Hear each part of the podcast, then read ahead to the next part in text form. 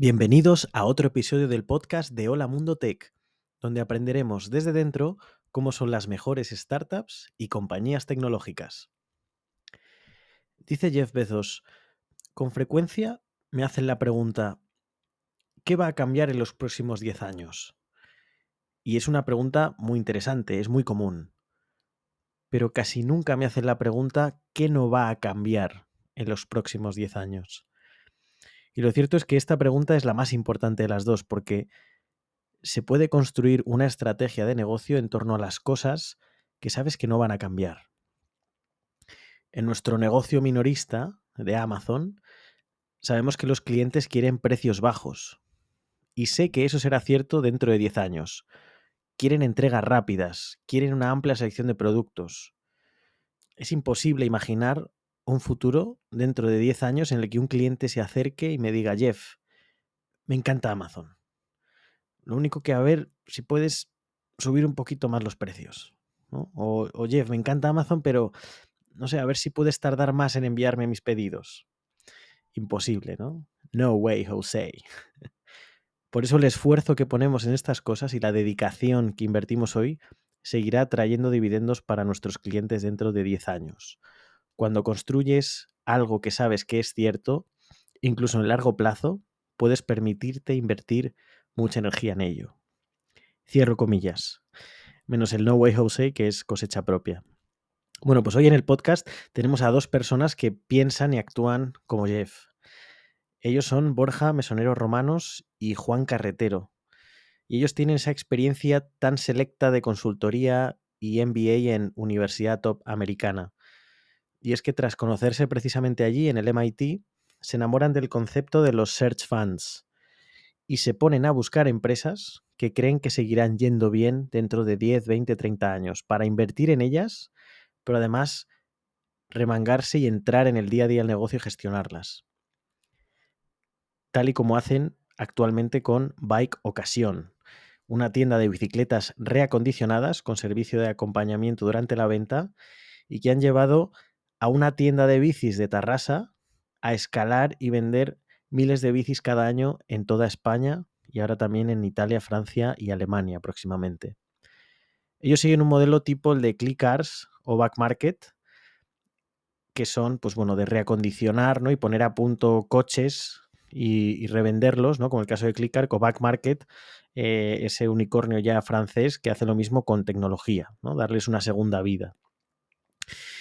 Y lo hacen pues para alinearse precisamente con la evolución que está tomando el consumo, esa conciencia de eh, dar segundas y terceras vidas, de sostenibilidad.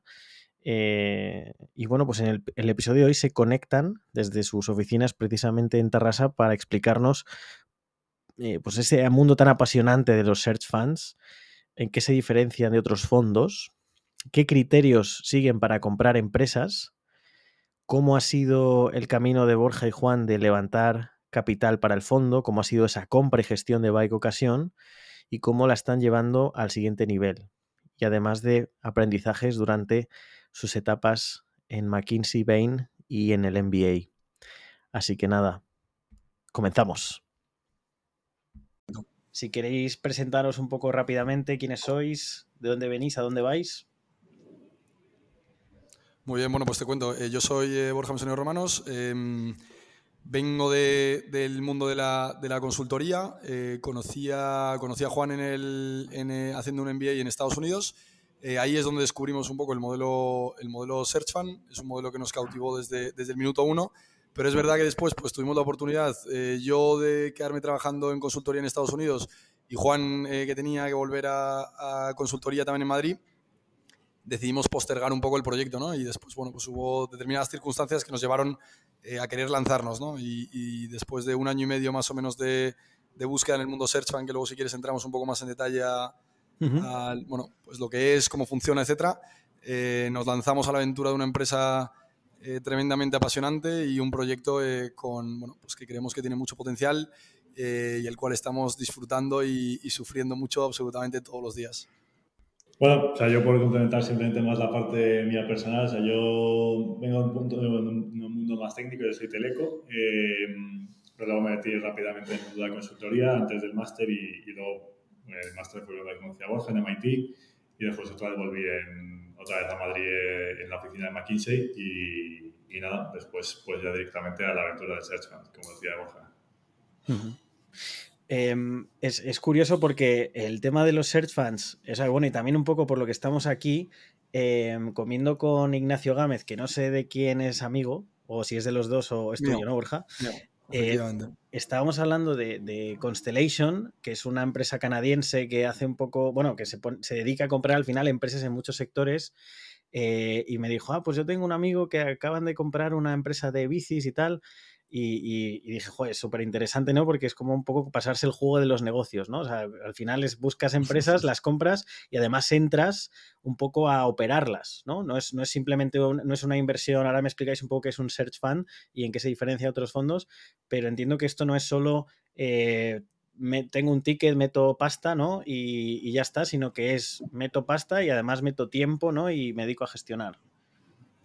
Sí, pues, te cuento un poco la estructura de un search. Al final, un search lo que es es un, un, emprendedor o dos emprendedores, en nuestro caso, que piden dinero a, un grupo de, de, inversores, en nuestro caso algo más de 20, 22 creo, y lo que ellos hacen es que te dan dinero para que busques una empresa que adquirir durante los siguientes dos años. Es decir, te dan un capital que te sirve para pagar oficina, tener becarios, poder pagar due diligence, eh, y poder pagar tu propio sueldo.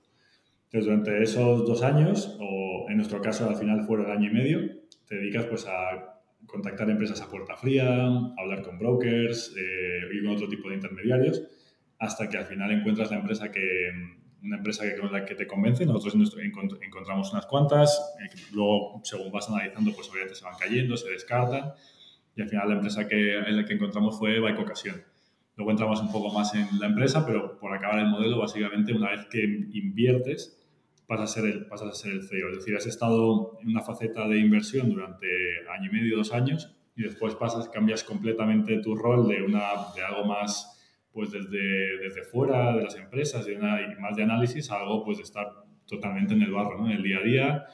Eh, nosotros estamos aquí en Terrassa en el, en el día a día todos los días y, vamos, nos dedicamos solamente a esta empresa. Es decir, dejas de, un lado, dejas de lado totalmente la inversión para dedicarte 100% a la gestión. Y esos inversores que en un principio fueron los que te dieron el capital, en su mayoría, en nuestro caso todos, son los que ponen el dinero para hacerles adquisición. Es decir, son inversores que apuestan en, primero en ti y después apuestan por la, por la operación. Y eh, eh, comentabais eh, cuando Borja te hablabas un poco de, tu background, que, os enamorasteis de este concepto. Entiendo que, o sea, cómo fue un poco el, ¿no? El, oye, que, o sea, si es, algo como una, algo novedoso, digamos, que visteis en Estados Unidos que no existía en otro sitio, o, ¿Cómo surgió? Sí, sí, sí, sí, exacto. O sea, bueno, en España, en España ya existía, pero, pero era muy minoritario. Sigue siendo un tema que, que, yo creo que está teniendo, o sea, está creciendo, pero todavía no está, no está masificado, ¿no? Pero en ese momento nosotros hicimos el máster en 2016 al 18. Yo, desde luego, al menos yo, cuando llegué a, Estados Unidos, yo no conocía para nada el concepto. Y de repente, bueno, pues viendo, hablando con un compañero de un año más, de un año más, recuerdo un día yo le preguntaba, oye, ¿y qué quieres hacer después del máster? No sé qué. Y me empezó a contar, y me empezó a contar esta película. Y yo dije, pero tío, y y un momento, y, te van a poner dinero y tú vas a pedir simplemente dinero que te lo metan en una cuenta corriente eh, por, porque sí. O sea, te quiero decir, le vas a decir a un tío que vas a con su dinero buscar durante dos años eh, empresas. O sea, me parecía divertidísimo aparte. O sea, aquí, a mí además, yo, yo creo que en nuestro caso los dos, para mí el modelo Search Fund combina muchas cosas, ¿no? Porque por una parte, la parte inversora me divierte mucho. El ver diferentes tipos de industrias y demás, lo que me comentabas, comentabas antes que habías hablado con Ignacio, me divierte muchísimo. Me encanta aprender de diferentes sectores, eh, entender dinámicas, entender por qué creo que uno puede funcionar, por qué creo que otro, no, otro, otro puede funcionar un poco menos, etcétera, ¿no? Pero es que luego encima de esta parte inversora, en el mundo Search Fund, la combinas con la parte operativa. Y la parte operativa, si encima eres una persona que dentro del mundo de la empresa te gustan diferentes cosas y no simplemente te gusta, oye, hay gente que quiere ser director financiero, hay gente que quiere ser director de marketing, hay gente que quiere ser director de operaciones. A mí me gusta un poco ver la interacción de todas estas áreas, ¿no? Entonces realmente cuando descubrí el módulo Search Fund dije, coño, esto me gusta mucho, ¿no? Y yo también te digo que es un modelo muy fácil de enamorarte, porque lo que estoy diciendo no creo que sea eh, eh, muy genuino, ¿no? O sea, no, no, creo que sea yo el único que piense que esto, cuando tú hablas con la gente, la gente dice, qué guay este tema, ¿no? luego, evidentemente, pues como, como, como, cualquier otra cosa, tiene, tiene sus pros y sus cons, ¿no? Pero sí, el tema es, lo conocimos en Estados Unidos, lo conocimos a través de conversaciones, luego a partir de ahí pues empezamos a ir a algunas presentaciones, eh, luego tuvimos un amigo que entró a trabajar en uno de los fondos eh, más grandes de Estados Unidos que invertían en Search Fund, entonces pues poco a poco lo fuimos conociendo. Pero es que es verdad que el mundo de la consultoría pues a mí personalmente también siempre me ha gustado mucho, entonces tuve la oportunidad de quedarme en Estados Unidos ahí eh, un par de años y, lo cogí, ¿no? Al final esto pues tiene un componente de emprendimiento que, que, que bueno, pues que también tienes que sopesar, ¿no? A la hora de tomar decisiones. Has comentado que hay fondos que invierten en search funds, ¿no? Para que estos acaben invirtiendo, ¿no? En, la empresa, empresa final. Eh, o sea, esos fondos que están, digamos, no sé si decir por encima o antes, eh, ¿qué, son? O sea, ¿son VCs al uso o cómo, cómo funciona? Bueno, la, estructura es similar. Al final, esa la estructura me refiero a la estructura jurídica y tal, es, similar. lo que ellos lo que hacen es, eh, al final,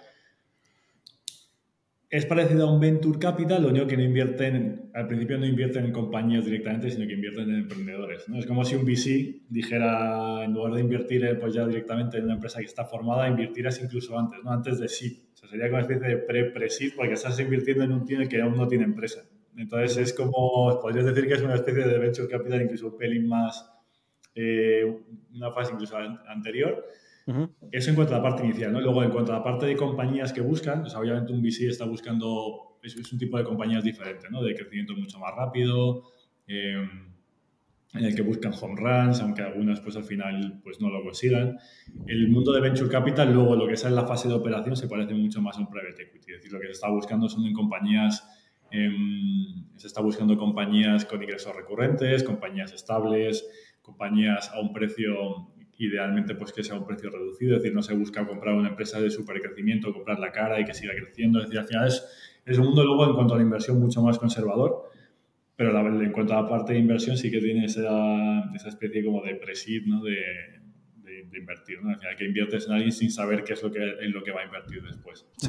Y no, todo, no todos los inversores son fondos. Dentro del mundo Search Fund tienes al final dos grandes grupos. Tienes los, los que son fondos o inversores institucionales, por decirlo así, y luego tienes los inversores particulares, ¿no? Que a lo mejor es gente que viene de diferentes sectores, diferentes backgrounds eh, y que, bueno, pues que ha ganado un dinero a lo largo de su carrera profesional y que ahora lo quiere invertir en, en este asset class como lo puede querer invertir en cualquier otro, ¿no?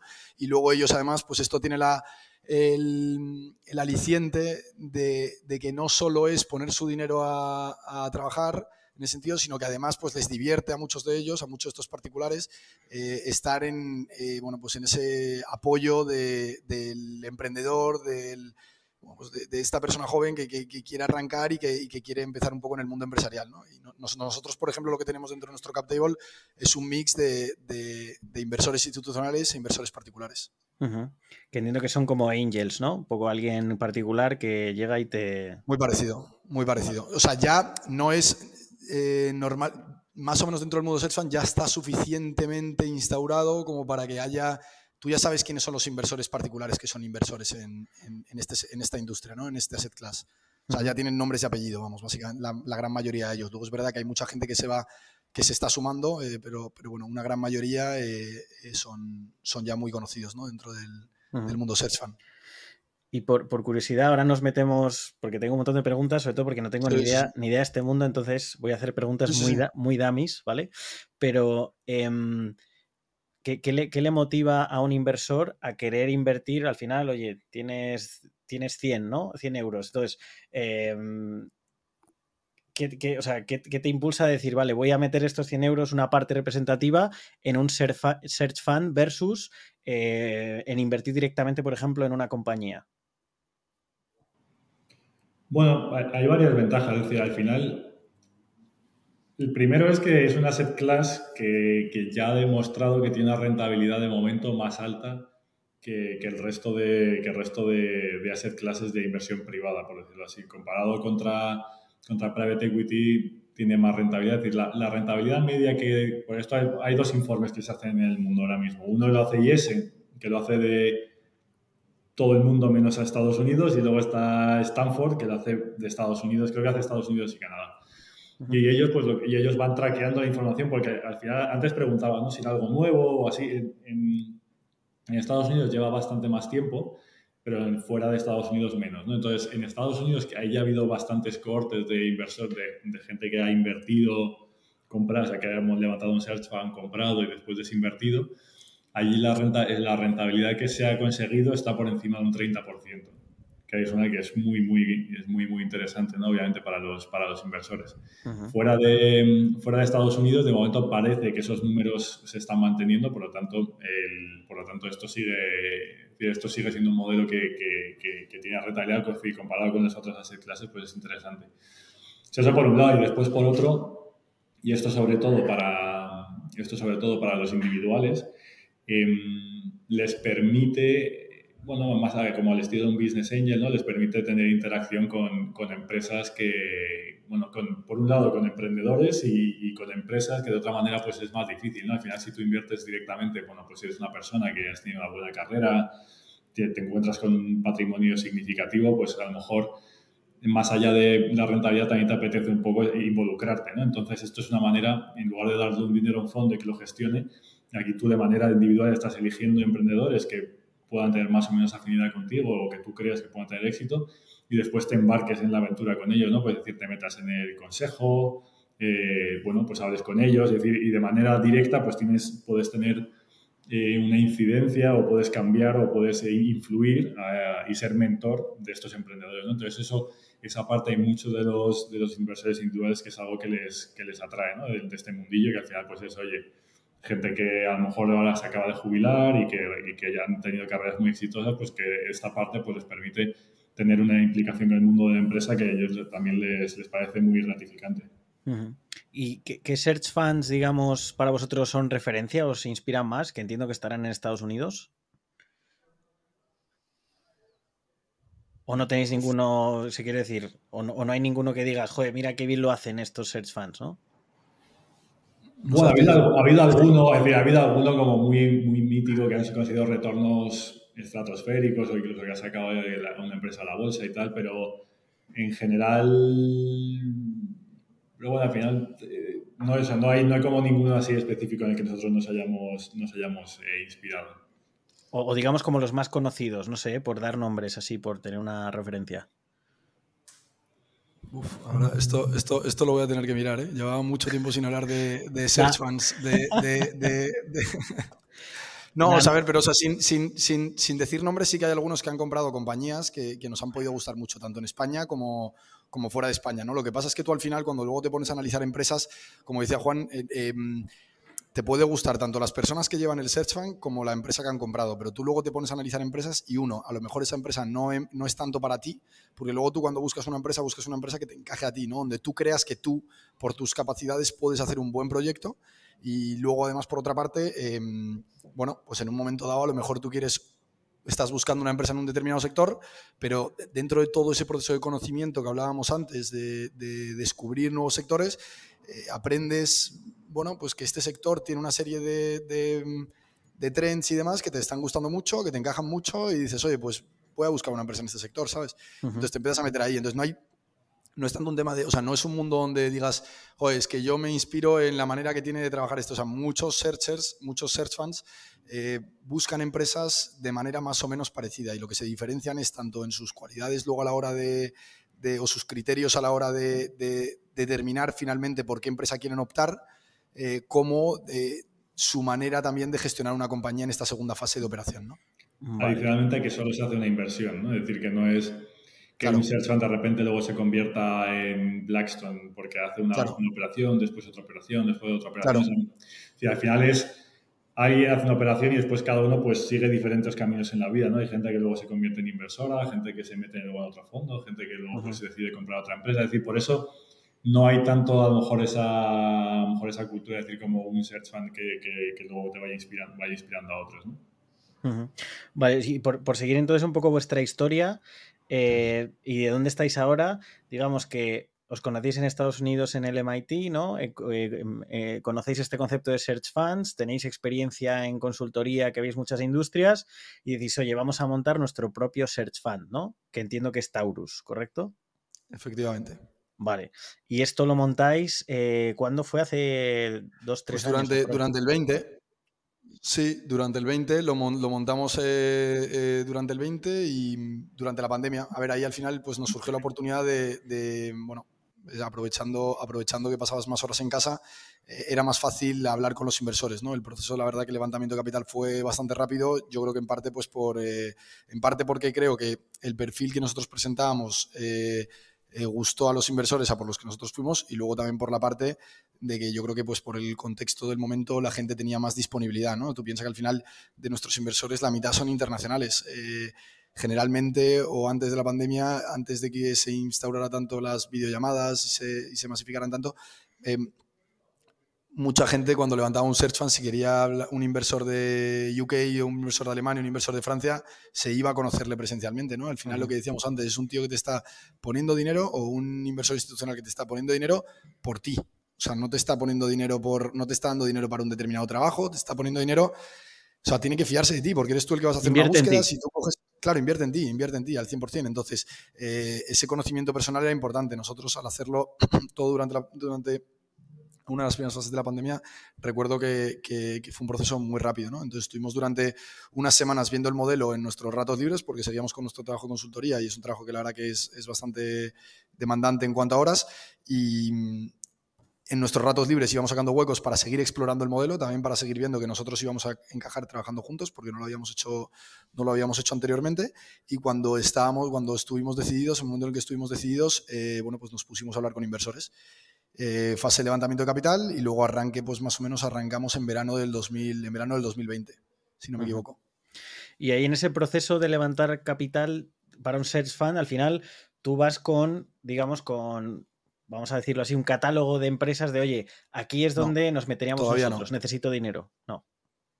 Mm, no, vas con una especie de. Vas con un documento que es como muy estándar dentro del mundo de los search funds. Bueno, o sea, no estás alejado, ¿eh? O sea, eso es una parte que es relativamente importante dentro de lo que presentas. Pero básicamente vas con un documento eh, que tiene un poco el resumen de, de, quién eres, de por qué quieres hacer esto, eh, del tipo de empresas que buscarías, las características, por qué buscarías ese tipo de empresas.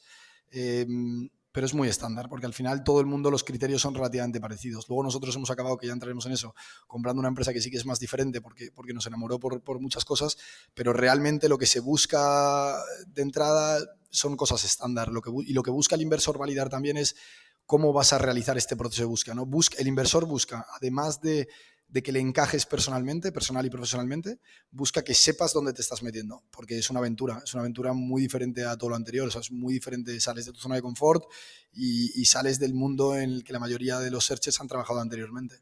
O sea, hay como un paso Entonces presentas y presentas... Sí.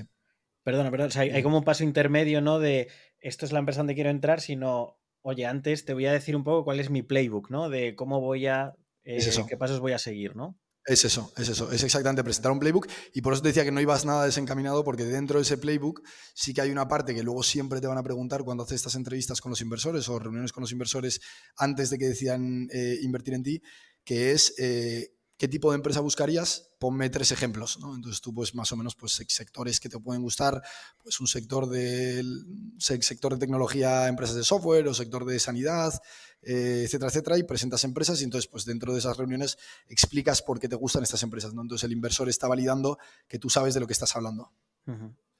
¿Y cuáles son como esos, cuál es vuestro playbook, digamos?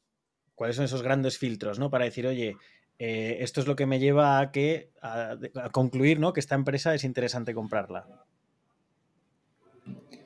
A ver, los, filtros iniciales a lo, que luego, compramos es un poco diferente, al final, o sea, para nosotros, es decir, por, un lado, primero sería como, ¿qué es lo típico en un search lo típico en un search es, como te decía antes, una, o sea, ¿cuál sería la, empresa más típica? Sería un software, un SaaS, porque tiene ingresos recurrentes, eh, no tiene nada de working capital, nada de CAPEX. Em, es, decir, bueno, si ya lleva cierta trayectoria de crecimiento, pues ya, decir, más o menos al final, están, es, lo que estás buscando son empresas muy seguras con pocas necesidades de caja a corto plazo, porque al final ten en cuenta que los inversores tienen el miedo de que tú nunca has sido cero. Entonces, lo que quieren, no quieren soltarte un barco que esté en mitad de una tormenta, lo que quieren es que estés en un barco que esté en las, en las aguas lo más calmadas posibles, de manera que seas capaz de hacerte con el barco y luego ya más o menos pues vayas yendo a, un poco hacia, y luego vayas mejorando la compañía. ¿no? Entonces es un poco como los criterios más, más eh, los criterios más habituales. Por eso que incluye que sea normalmente pues, clientes B2B, etcétera. Nosotros, sabiendo todo esto, nos metimos a algo que es un poco más, que es más diferente, es decir, al final nosotros nos hemos metido, y aquí hago una pequeña publicidad de, de, nuestra empresa, de Bike Ocasión. O sea, Bike Ocasión es una empresa que somos los líderes en España en, en compra y venta de bicicletas reacondicionadas. Em, Capex a muerte ahí, ¿no? Uh, bueno, más que Capex hay mucho working capital, sí. Oh, hay, Capex, hay mucho working capital, sí. Entonces, por eso digo, tiene, tiene mucho working capital, es B2C, por lo tanto los ingresos no son nada predecibles, es decir, cada día levantamos la persiana ¿no? y Borja, que es el que está en ventas, pues tiene que, que ver cuántas bicis entran, ¿no? Eh, o salen más bien. eh, eh, es decir, tiene esas, dos, tiene esas dos partes, ¿no? A cambio, es decir, como de, más, de mayor incógnita, luego tanto la parte de working capital como la parte de, como la parte de, bueno, que no hay, no hay ninguna recurrencia. Pero a cambio, es decir, lo que tiene esta empresa, que una de las cosas que nosotros buscábamos era, por un lado, que fuera una empresa que tuviera, que, que, de aquí a 10, 15, 20 años fuera una empresa que creyéramos que tiene, que tiene sentido, ¿no?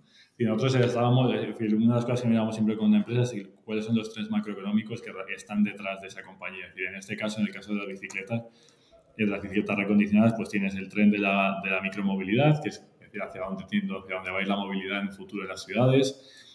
Dos, eh, el tren de la circularidad, ¿no? de cómo realmente en un futuro no puede, el consumo tiene que ir cambiando y ya poco a poco está cambiando a que cada vez la segunda mano sea sostenible. Una opción, exacto, una opción y que sea una opción de referencia de la gente, ¿no? Y ya se está viendo, ¿no? Pues como Wallapop está, es decir, salemos pues en Wallapop o van surgiendo back markets y la gente ya no le da tanto miedo comprarse un móvil de segunda mano, ¿no? Y eso poco a poco pues se está naturalizando a, nuevos verticales, ¿no? O sea, algo que en el coche está muy asumido, ¿no? La gente dice, pues igual me compro el coche de segunda mano y está muy, muy asumido pues eso poco a poco se está traspasando a otros verticales. ¿no? Y eso, bueno, pues tiene además, la, y además, bueno, tiene la tercera pata de sostenibilidad, ¿no? de que cada bici que nosotros, que, se, que, nos compran, que nos compran nosotros, en vez de comprar nueva, ¿no? pues de media estás ahorrando alrededor de 174 kilos de CO2, ¿no? Más, además, pues posiblemente alrededor de 8 o 10 kilos que si no iría en un vertedero, ¿no? Entonces, pues reduces la cantidad de, de, gases de efecto invernadero en la atmósfera, reduces la cantidad de, de basura en los vertederos, es decir, todo ese tipo de cosas que al final realmente es otra trend positiva, ¿no? Entonces, tenías, tienes esa parte ¿no? que creemos que esto tiene, tiene mucho futuro de aquí adelante. Después, y después tienes la parte que es un mercado gigante. El ciclismo es el, el mercado, es el deporte que más dinero mueve en el mundo si quitas los tickets, ¿no? Si quitas las entradas a eventos, ¿no? Obviamente si metes las entradas a eventos, pues tienes muchos otros deportes, ¿no? Pero al final el ciclismo tiene, la, bueno, pues tiene al final un, un elemento que es la bicicleta, que es, que es cierto dinero, ¿no? Al final es una, es una inversión, pero lo bueno que tienes es que una vez que haces esa inversión ya realmente puedes hacer, puedes hacer ciclismo todo lo que quieras. ¿no? es como a lo mejor el esquí o el submarinismo, ¿no? que también requiere cierta inversión en el equipamiento, pero después además tienes el viaje, tienes alojamientos, tienes el forfait, es decir, tienes muchísimos gastos asociados. Mientras que una bicicleta, tú le puedes empezar a hacer kilómetros y kilómetros y kilómetros sin hacer más gasto que el de, más inversor que el del propio equipamiento. ¿no? Entonces eso hace que también tenga una penetración muy grande en la sociedad. Y luego tercero, que es, es, también una industria que está muy fragmentada. Hay, muchísimas tiendas pequeñitas de barrio, em, que realmente es un sector que, va, que, que, lo que ha pasado en muchos otros, de esas consolidaciones, aquí aún no ha sucedido. quitando pues Decathlon y algún otro player grande, pero que son multideporte. En España no hay un gigante, gigante hay algunas tiendas grandes, obviamente, hay algunas cadenas grandes, pero no hay un gigante que facture 200 millones de euros vendiendo bicis. Es decir, eso no, no existe aún en este sector, ¿no? Y poco a poco, pues en Europa, esa, esa consolidación que ha pasado en todo, pues está ya, Nosotros queremos ser parte de esa consolidación, ¿no? De, de ser un, player muy relevante en el sector. Entonces, un poco estas tres cosas, unido a que era una empresa pequeña en la que veíamos muchas cosas que nosotros sabíamos y, que, y creíamos que se podían hacer, pues un poco nos llevó a lanzarnos a esta aventura. Y estos criterios que, vamos, tienen todo el sentido, ¿no? Al final, y el TAM de la oportunidad, temas de tendencias y demás. Eh, pero una vez, claro, luego, luego, hay que ver el negocio por dentro, ¿no? Dices, a ver qué, qué recursos tiene, qué equipo, financieramente cómo está, ¿no? O sea, como, como una serie de detalles que dices, vale, esto sobre el papel en la PPT de puta madre, pero ahora vamos a, ver el detalle, ¿no? Eso, eso cómo, cómo llegáis a identificarlo. No, pues tú, tú o sea, analizas, em, cuando te pones a analizar las compañías, analizas por una parte el mercado y por otra parte la empresa. O sea, tú mismo lo estás diciendo muy bien. O sea, dentro de la parte del mercado, lo que decía Juan es la realidad. O sea, tenía absolutamente todos los checks.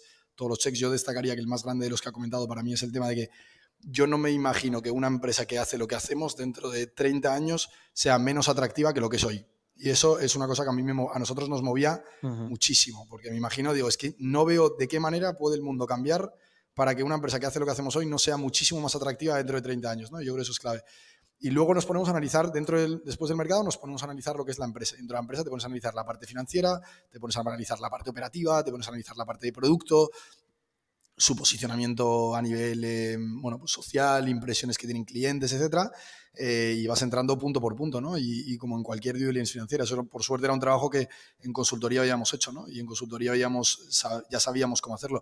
Pues la parte financiera tiene que cumplir una serie de checks. Esta empresa, pues nos gustaba mucho que venía creciendo 30, 40% anuales, ¿no? Y nosotros creíamos que todavía tenía muchísimas palancas que podíamos eh, accionar desde el día uno, ¿no? Y que estamos accionando y estamos consiguiendo muy buenos resultados con ello. Eh, tiene dentro de la parte operativa, nos parecía que la empresa estaba en un punto muy bonito de, de, desarrollo de procesos. Es decir, ya tenía un nivel de desarrollo de procesos suficiente como para que nosotros no tuviéramos que partir de cero, que eso es complejo, dentro, al montar una, una empresa, eso creemos que es muy complejo, pero, pero al mismo tiempo veíamos muchísimas cosas que podíamos hacer dentro de los procesos que tenían, ¿no? dentro de todos los procesos, desde el proceso de compras, nosotros compramos una bicicleta. Primero buscamos bicicletas para comprar, luego compramos una bicicleta, luego la traemos a nuestras instalaciones, después la, la publicamos, o sea, después la, la, reacondicionamos, después la publicamos, después la vendemos, después la enviamos. Es decir, tienes una serie de etapas y en todas las etapas veíamos mejoras claras que nosotros creíamos que podíamos... Eh, que podíamos implementar, ¿no? Entonces eso nos, eso nos motivaba mucho de cara a hacer un proyecto. Como decía antes Juan, en Mundo Search Fund muchas veces entras en empresas donde lo que busca mm, lo que busca el inversor es que toques una empresa donde no haya tantas cositas que, que te metas en una empresa donde no hay tantas cosas que tocar, ¿no? Es decir, donde consolides lo que había, eh, renueves la energía de un propietario anterior que a lo mejor ya es un poco más mayor y que no quiere arriesgarse o que no quiere dar siguientes pasos y, poco más, ¿no? Nosotros entramos en, un, en, una, empresa que, es completamente diferente, o es una startup que funcionaba. Entonces a nosotros esto pues nos, nos, gustaba mucho el punto en el que estaba, a nivel operacional, a nivel financiero eh, y también a nivel, de, a nivel de mercado, que es muy importante porque creemos que eso, bueno, pues eso de cara al futuro, eh, bueno, pues es lo que nos tiene que llevar también a valoraciones superiores. y, y, para una compañía que, como decís, ¿no? tiene esos crecimientos y hay pocas cosas que tocar, eh, o sea, ¿qué incentivo tienen ellos para decir, oye, te vendo mi empresa, ¿no? O sea, al final eh, tenéis que sentaros con propietarios, ¿no? Con el presidente, con, digo, con una serie de personas, ¿no? Que al final están gestionando y es como, oye, que venimos a comprar el negocio y a, llevarlo a otro nivel, ¿no? ¿Cómo, ¿Cómo, es ese proceso? O sea, entiendo que tiene que ser un reto, ¿no? O sea, en, la, en, la, en, las empresas tradicionales, o sea, por, diferenciar, en las, empresas tradicionales de, que, suelen comprar los AirSans, porque evidentemente hay más gente que también hace cosas que son un poco más alternativas como, nosotros, en las empresas tradicionales que suelen comprar los search funds, em, normalmente lo que se busca es a un propietario pues, que tenga a lo mejor una cierta edad y que a lo mejor no tenga una sucesión clara y simplemente quiera capitalizar, ¿no? Entonces, y ahí el, el, searcher, el operador entra, eh, pues para, para, para, como digo, ¿no? Continuar con la trayectoria que viene la empresa, que a lo mejor no viene con un crecimiento brutalmente fuerte, pero es una empresa estable, es una empresa sólida, es una empresa con muy poco riesgo, que a lo mejor va creciendo un 5, un 10% cada año, que genera una caja suficiente como para ir creciendo, para ir repagando deuda, etcétera, ¿no? Eso es lo tradicional. Entonces, ahí el convencimiento al propietario, lo que se dice siempre, porque luego evidentemente hay infinitas casuísticas, es que, eh, bueno, pues que el, searcher se posiciona como el eh, sucesor en la compañía cuando el propietario no tiene esa sucesión clara, ¿no? Es dar una alternativa a un plan de sucesión. Eso es lo tradicional. Entonces, el discurso es fácil. Si encajas con alguien en ese discurso y él le gusta cómo eres con tus valores, cree que vas a llevar la compañía al siguiente nivel y además se le remunera como él considera que es eh, apropiado en la venta de la empresa, pues oye, mira, oye, ha trabajado lo suficiente, gana un dinero y, ya pues se quita preocupaciones, ¿no? Que al final empresas de estos tamaños eh, también, o sea, tienen, tienen una parte de recompensa importante, pero también tienen una parte de, sufrimiento diario importante.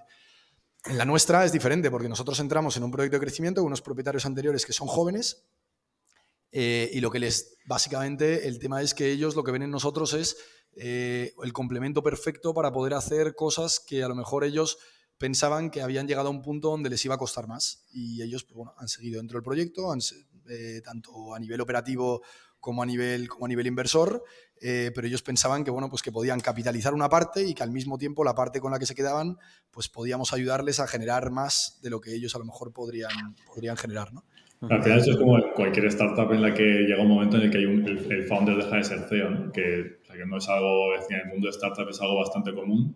Y al final y yo creo que es algo que, que es, eh, que, no es, que, no, que, que es lo normal. No, es muy raro que haya un CEO estilo Jeff Bezos o como de Amazon o Zuckerberg en Facebook, ¿no? que, crees la empresa pases de 0 a 10, de 10 a 100, de 100 a 1000 y ya de 1000 a ser un, a ser, estar en el top 10 del, de la bolsa americana. Es decir, es muy, muy raro que alguien tenga, toda, es decir, que tenga todas, esas, todas esas habilidades. ¿no? lo más normal suele ser que, alguien, que la gente que crea empresas, ¿no? que les guste más la parte del 0 a, del 0 a 50, ¿no? del 0 a 20, ¿no? que realmente ahí que es muy diferente a la parte a lo mejor que estamos haciendo Borja y yo, que es, al final al principio es una, al final al principio es tener, bueno, pues la habilidad de, de juntar un equipo pequeño y que haga de todo, tener, ser capaz de crear cosas de cero, y, Borja y yo, pues yo creo que a lo mejor también por nuestro background, lo que, lo, lo, que, lo que buscábamos es, y lo que busca un searcher es coger algo que ya funciona y que tiene, y que tiene mimbres y llevarlo al siguiente nivel, ¿no? O sea, que, es una habilidad, yo creo, diferente. Y, y, era justo ese caso, ¿no? Ellos yo creo que habían agotado su etapa aquí y estaban buscando otros retos y ahí fue donde, eh, donde un poco pues encajamos, encajamos con ellos. O sea, estáis, les, estáis un poco en lo que se suele decir scale up, ¿no? Oye, habéis eh, demostrado una cosa y esto, ¿cómo, cómo le damos, cómo le damos hacia arriba? Este modelo me, estaba recordando un poco que supongo que, os, sonará el tema de los eh, Amazon Aggregators, que ah, hubo un boom tremendo en la pandemia, ¿no? que al final eran también eh, compañías que compraban e-commerce o tiendas de Amazon que iban muy bien, ¿no? Y le decían a, pues estaba el, el típico caso de, creo que era una americana que se llamaba Perch, eh, que es una de las míticas, que ponía siempre el caso de éxito de llegamos al propietario de esta marca de, creo que era eh, un, tema para mascotas, ¿no? Y, luego sale, sale la foto del el, expropietario en un yate en Miami, ¿no? Diciendo, oye, ya, yo ya dejo el negocio, esta gente me ha ayudado mucho, ¿no? Y tal. Eh, y que hubo un boom tremendo, ¿no? Con todo este tema de, comprar otras empresas y empezar a operarlas, ¿no? que ahí, ahí entiendo que la sinergia era oye, si compro 10, 10 sellers de Amazon, eh, puedo, puedo, puedo, eh, crear economías de escala, vosotros entiendo que lo que busca un search fund también es, ¿no? Comprar 10 compañías y que también haya una especie de economía de escala ahí, ¿no? Entiendo o no, o no, va por ahí. No, los extras solo compran una compañía. Solo Un, searcher solo compra una empresa. Sí. Hay algunas, hay algunas, hay algunas excepciones donde un searcher, donde un searcher sí que busca meterse en algún modelo de consolidación. O sea, un search fan, por ejemplo, podría haberse, podría haber intentado, creo que no ha habido ninguno, a lo mejor en Estados Unidos alguno, pero creo que no ha habido ninguno, podría haber intentado este modelo de Amazon. Podría haber intentado este modelo. O sea, podrías haber conseguido dinero para comprar tres o cuatro. No hubiera sido lo más, lo más normal, pero, pero podrías intentarlo. Pero lo que no buscas o sea, lo normal, lo normal, lo normal es buscar una compañía para operar esta compañía, como decía antes Juan, ¿no? Eso lleva al tema de que, a tu pregunta primera de qué referencias tenéis, es que no es tan sencillo, o sea, es que es un tema de que son one-offs, es que la gente hace, un search fan hace una operación y chao, ¿no? Entonces no hay una réplica que dice, joder, es que este, es que este, no es a lo mejor como en un fondo de capital riesgo tradicional, donde, un fondo de private equity tradicional, donde a lo mejor... Em, eh, tiene una estrategia que dices, joder, es que me inspiran y me gustan y yo quiero ir creciendo como ellos, porque el tipo de compañías que buscan, la manera en la que las determinan, la manera en la que, en la que compran, los precios a los que compran, los sectores en los que entran y tal, aquí no tiene nada que ver, porque como el search fan compra un one-off y es una venta que tiene un cierto componente, cierto componente oportunista, porque tú miras de varios sectores y al final te quedas con una, pero podríamos haber acabado en otra de las que estuvimos, de las que estuvimos negociando en su momento, que por diferentes factores no entras. En una de ellas de educación que nos encantaba que es un sector que miramos muchísimo, la educación, la formación profesional, pues no entramos porque vimos una cosa en la compañía que nos parecía que tenía cierto, cierto, cierto riesgo, entonces pues decidimos descartarla. Entonces, por ponerte un ejemplo, ¿no? Pero que podríamos estar ahí, en una compañía en, en, Málaga que hacía eso, que es completamente diferente a lo que hacemos. Entonces es complicado tener un referente en ese sentido, ¿no? Porque solo buscas una empresa. Y lo que buscas es luego operarla. Y después de operarla durante unos años, eh, buscas hacer un exit o no. Ahí, tienes, ahí es una ventaja con respecto a los fondos de private tradicional. Hay searchers, por ejemplo, em, hay uno de ellos, seguro que hay más de uno, que acaban quedándose en la empresa más a largo plazo. O sea, también es una opción. Si el proyecto va bien, el proyecto va creciendo y demás, eh, perfectamente te puedes quedar a más largo plazo. Sí, que al final si hay un retorno, ¿no? Eh, pues eh, lo vas buscando. Es mucho, más, es mucho más flexible, es mucho más flexible y eso te permite que en función de cómo esté el proyecto, si te quieres quedar más años, te puedes quedar más años. Vale, entonces entiendo que vuestro rol dentro del Search Fund de Taurus, claro, vosotros habéis, digamos, encontrado la, la, empresa que queréis comprar, digamos, como Taurus, habéis llegado a lo que, a lo que tenía que llegar Taurus, ¿no? Y ahora es full dedicación a la compañía. Exacto. Vale, ok, ok. Exacto, eso es como funciona. O sea, el vehículo es un vehículo de inversión con un objetivo. El objetivo es comprar una compañía. Luego lo que pasa es que eh, pues el, Search Fund Taurus es la que es propietaria de, las acciones de la compañía que compras, ¿no? Eh, pero ahí se queda. O sea, no va buscando más empresas. Y ahí dentro de Bike, Ocasión, entonces, eh, contadme un poco, ¿qué, ¿qué, hacéis cada uno? ¿Cómo repartir roles? ¿Qué retos tenéis?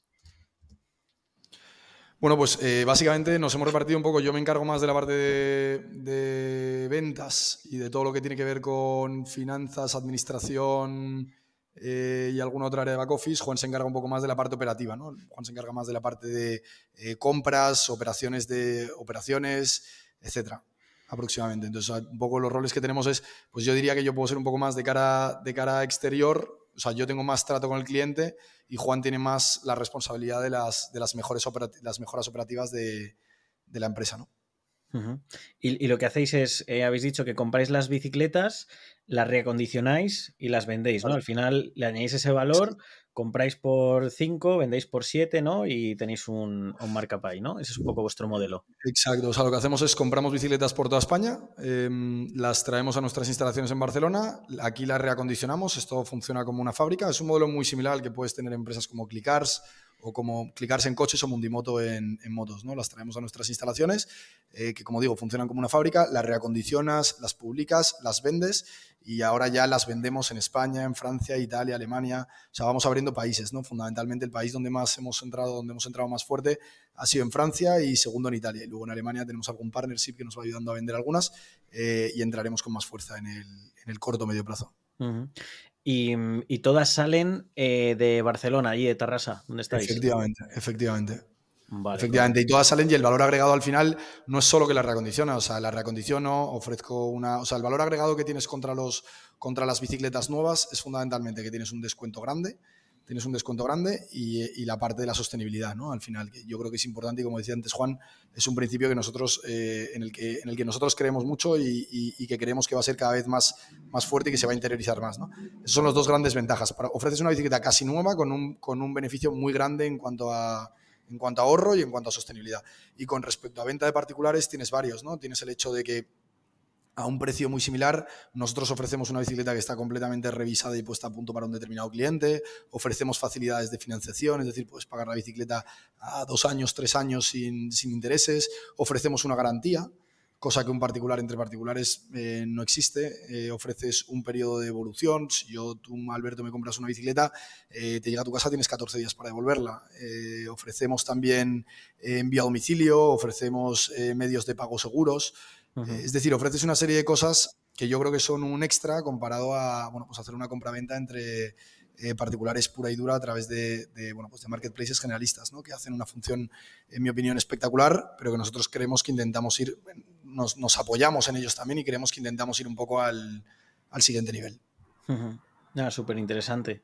Y en, y en, esa, digamos, integración vuestra dentro de, de la compañía, Em, porque el, no sé si lo habéis comentado antes, pero ¿cuántos sois más o menos en Bike Ocasión? Eh, somos ahora mismo 46, creo. Cuando entramos, era, cuando entramos éramos 20. Hemos, hemos, hemos crecido bastante desde, desde entonces, principalmente O sea, principalmente las contrataciones han ido al equipo de taller y el equipo de, equipo de taller y equipo de ventas. Luego, además, hemos creado dos departamentos que antes no había, que se, se llevaban de una manera pues, más, externa, más externalizada, que eran IT y marketing, que, que, para nosotros eran clave, ¿no? Era una de, nuestras, de las palancas más importantes. Al final, nosotros cuando entramos en la compañía, la compañía empezó como una tienda física, es decir, empezó como una tienda en terraza, que, que, que creció mucho porque el producto era muy bueno. Lo que pasa es que una, se dieron, para ir, seguir creciendo más, pues empezaron a vender a través de Wallapop y a través de una página web. Cuando nosotros entramos, la mayoría de las ventas aún eran a través de esa tienda. Y nosotros lo que veníamos era con el objetivo de muy buen producto, muy buena idea, pero esto tenemos que, tenemos que ser capaces de venderlo en toda España y en Europa. ¿no? Entonces nosotros lo que nos hemos enfocado es en potenciar muchísimo el e-commerce eh, y, bueno, y a través del marketing digital. ¿no? Entonces de ahí ha venido que ahora mismo ya eso que antes era la mayoría de la tienda, ahora hemos pasado a que el 85% ya es el ya es el e-commerce. ¿no? Ahora la tienda pues sigue siendo importante, pero ya es, ya es una parte pequeña de, de la facturación total. Porque claro, ¿cómo, escalas? O sea, obviamente la parte online te ayuda a escalar las ventas, pero es en ese proceso de reacondicionamiento, ¿no? Al final tú tienes una fábrica con un espacio finito y puedes ser muy eficiente en los mm. procesos para, para, cada vez renovar eh, o reacondicionar más rápido, pero, pero entiendo que, que, debe haber algo más, ¿no? Para, para escalar este tipo de, bueno, o sea, aquí esto es como una fábrica de coches, es decir, escala igual, o una fábrica de bicis. Es decir, tú al final puedes producir con una persona X bicis, puedes llegar a través de muchos mejorar los procesos, hacer X y A, X más algo, ¿no? Pero obviamente hay una, bueno, pues de la persona trabaja 8 horas y ya está, ¿no? Entonces no hay, no sé, no, es decir, hay un número finito de bicicletas que se puede hacer, entonces ahí pues se puede escalar a través de más turnos o a través de ampliando la fábrica, ¿no? Es exactamente igual que una, que, que una fábrica o que otro tipo de producto, entonces nuestro objetivo aquí en un futuro pues, es ir creciendo la venta eh, pues, a través de más países, etcétera, y luego pues, nuestra, nuestro centro productivo pues, cada vez tendrá que ser mayor y con más mecánicos y con más personas en la, en la operación. Al final nosotros está, decir, no queremos externalizar nuestra, la reparación porque al final es nuestro, es nuestro core business, ¿no? al final donde generamos valor.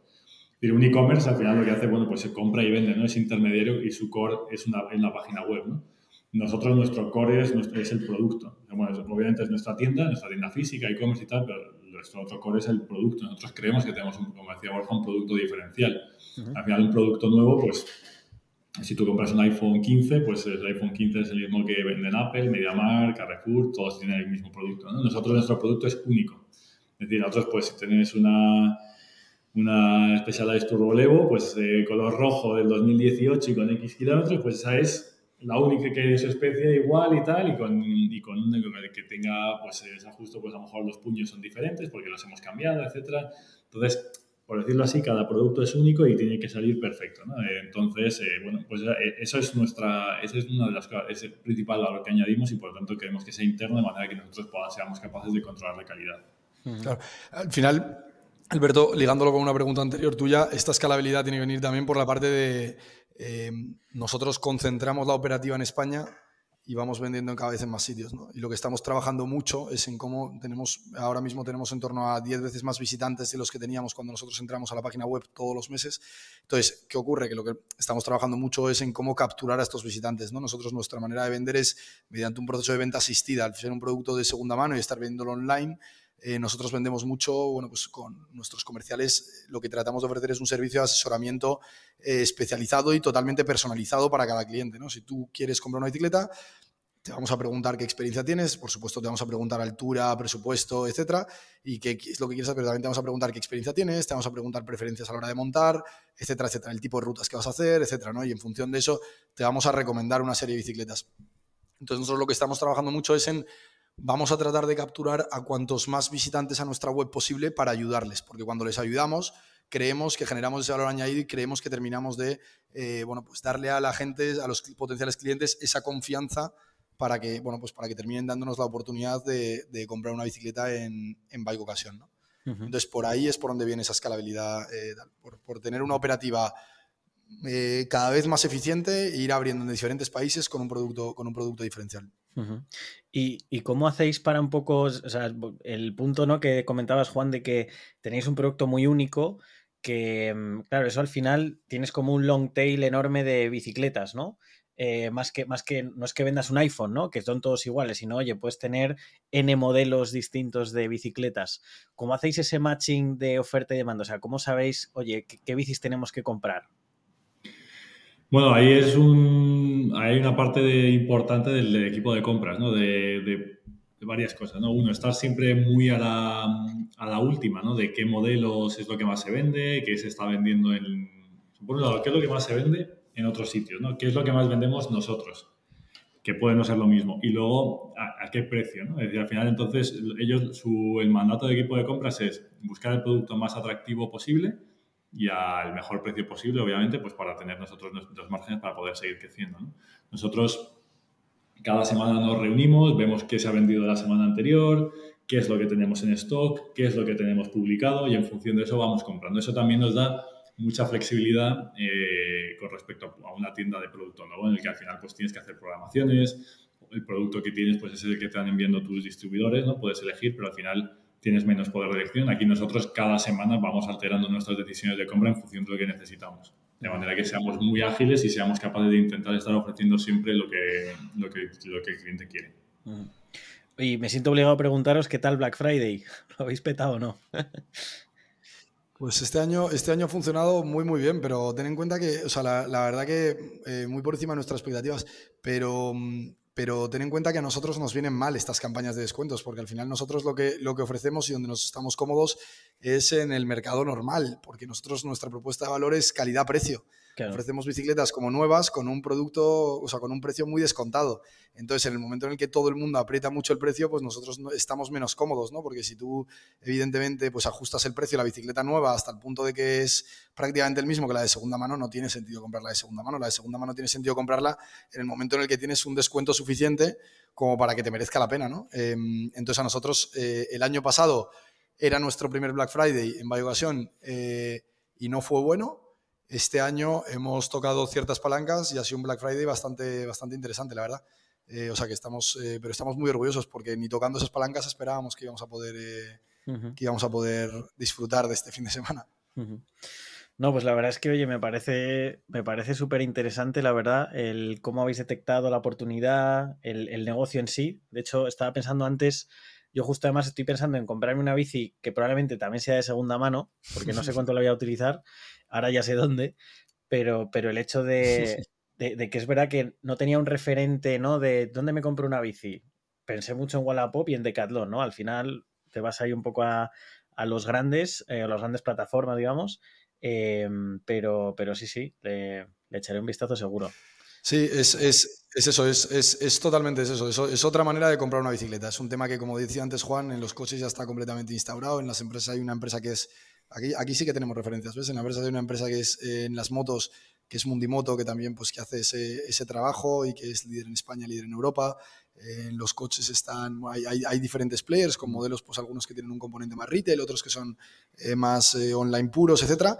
Pero, pero bueno, en las bicis nosotros creemos que es el siguiente escalón absolutamente, absolutamente lógico. ¿no? al final piensa que además una bicicleta perfectamente puede tener una segunda vida, incluso una tercera vida y y si se la damos nosotros y con garantía, etcétera, pues mejor todavía.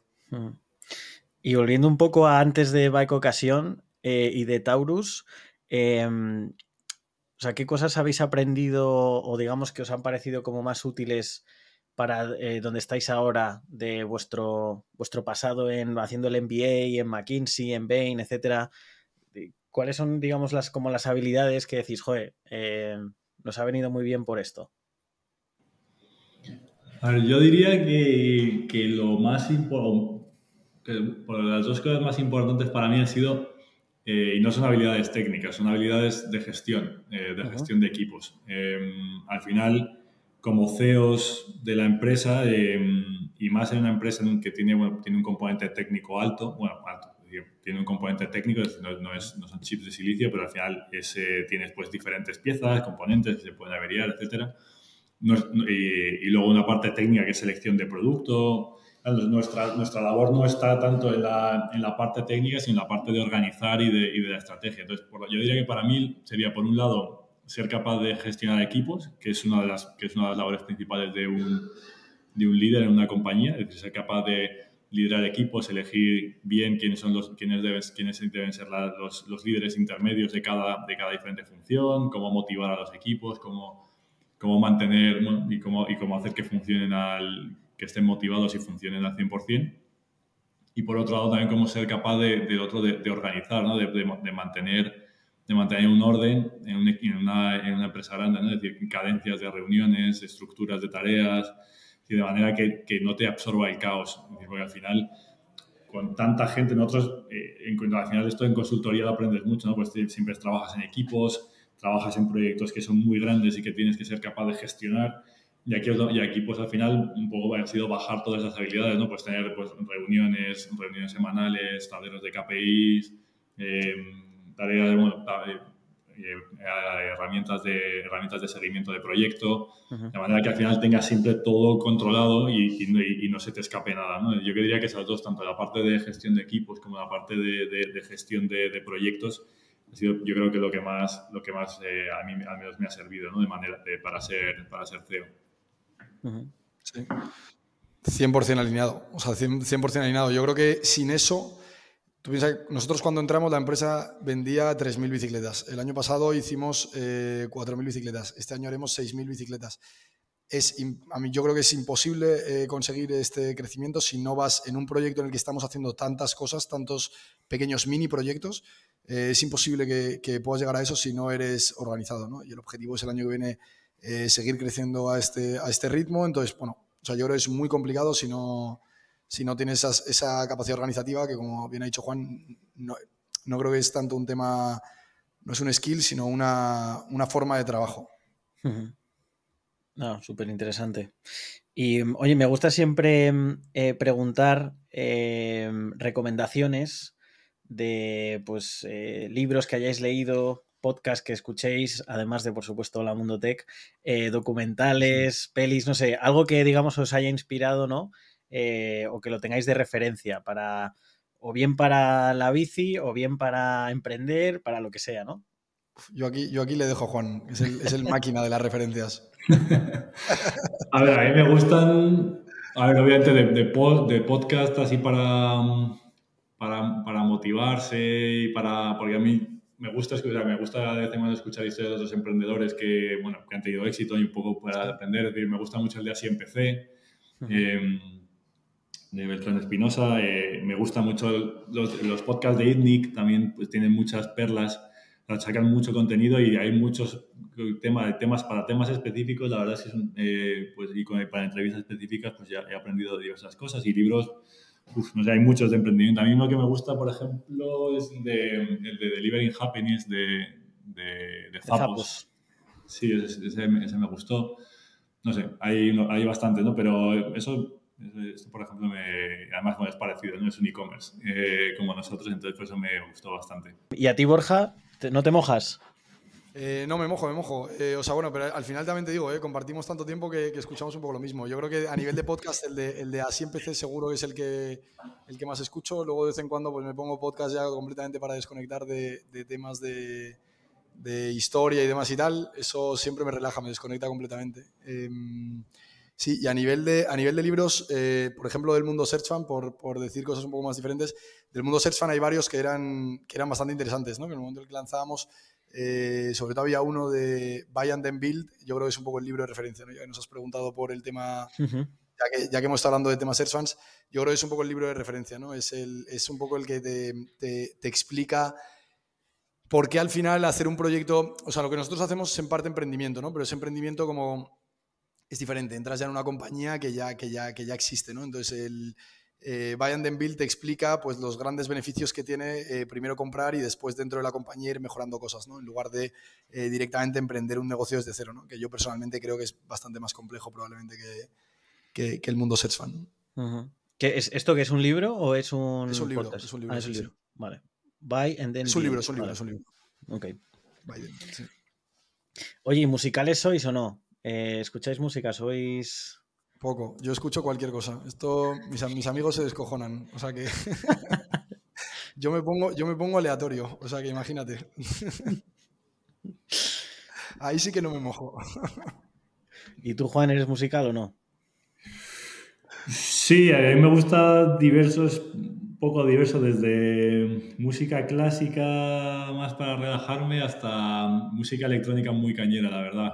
Eh, sobre todo para trabajar haciendo Excel y tal, escucho música electrónica bastante, bastante dura. Y luego, pasando por algo así más, un poco más, más comercial, mejor más como Zetangana y tal, más, más un poco tirando hacia el flamenco, también me, también me puede gustar. Me encanta ese espectro de música clásica y de repente ahí el hardstyle. Sí. es dependiendo del momento, depende del momento. No, no, está bien. Es verdad que las, celdas de Excel piden, piden, eh, piden chunda chunda, totalmente. Vale, y pues yo, tenía una última, una última que lanzaros em, y es eh, si, si tuvierais que hablar con vuestro yo del pasado, Em, ¿qué le diríais de, pues bueno, de, hacer diferente, ¿no? O de, o de hacer de otra manera.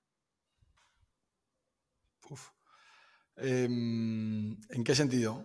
Eh, es concreta un poco más. Sí, quizás, sí, Por, por, ser un poco más específico, digamos a nivel de pues, eh, carrera profesional, ¿no? Quizás el, yo vuestro del pasado que igual terminaba la, eh, la uni o los estudios y empezaba un poco su, su vida laboral, ¿qué le diríais ahora, ¿no? Si, si habláis con él.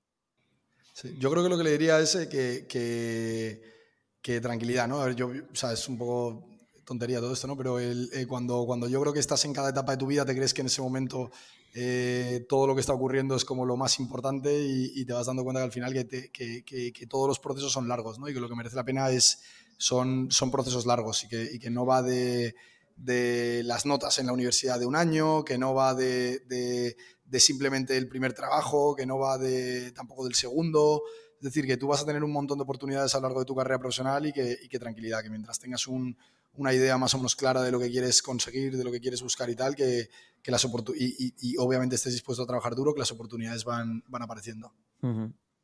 Sí, yo decía algo parecido también de o sea, que al final el objetivo es aprender, es decir, que, que vayas un poco moviéndote hacia con, con, el objetivo de aprender, un poco lo que decía Borja, de, o sea, que no, no, te vayas al primer trabajo porque te paguen un euro más, pero que estés simplemente haciendo una tarea repetitiva, sino que, que, que, al final lo que estás construyendo es algo para ti, ¿no? Sobre todo al principio de tu carrera, ¿no? Que es donde estamos un poco todos, al principio mismo, sí, bueno, aún somos muy jóvenes. Nos quedan muchos, sí.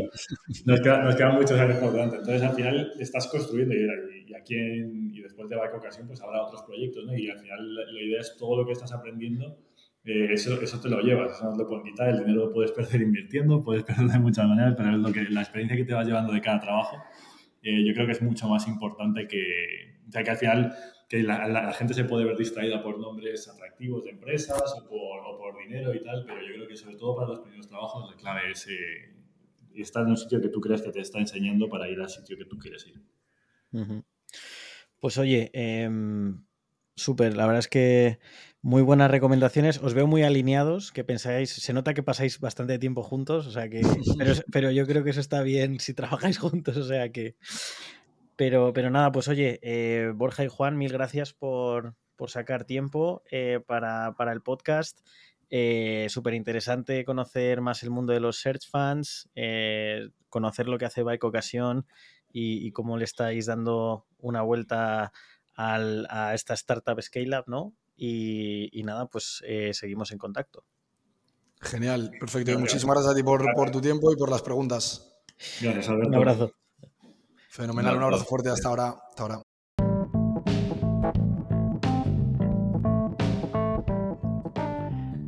Gracias también a ti por estar ahí escuchando. No te pierdas más entrevistas como esta y suscríbete al canal y a holamundotech.com.